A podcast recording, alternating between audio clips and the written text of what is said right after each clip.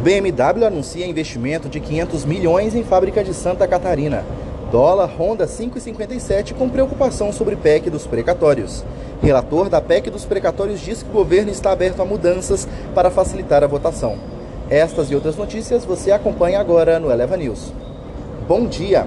Hoje é sexta-feira, 19 de novembro. O meu nome é Pedro Lixter e este é o Eleva News, o podcast com as informações mais relevantes para começar bem o seu dia.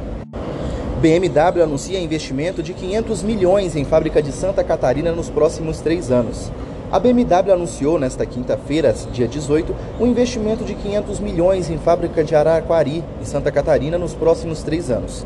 Os recursos serão usados para a renovação de modelos, início de produção de um carro totalmente novo, cujas características são mantidas em sigilo, e nos trabalhadores de engenharia na marca alemã no país. Dólar ronda 5,57 com preocupação sobre PEC dos precatórios. Temores sobre tramitação da PEC dos precatórios, cujo atraso pode desencadear soluções consideradas piores à mesa, voltaram a pesar sobre a percepção de risco dos agentes nessa sessão, favorecendo a adoção de posições defensivas no mercado de câmbio. Diante de um cenário exterior não favorável para as moedas emergentes, o dólar voltou a subir firme no Brasil, em direção a R$ 5,60. Após um dia de que paulatinamente foi galgando patamares mais altos, a moeda americana fechou em 5,56, com alta de 0,80%.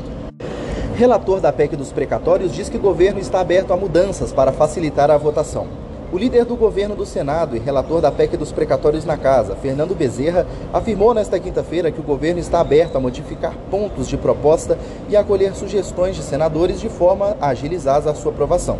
Segundo Bezerra, a disponibilidade do governo em vincular a espaço fiscal e ser aberto com a PEC dos pagamentos do Auxílio Brasil a gastos previdenciários e, ao mínimo, constitucionais para a educação e a saúde.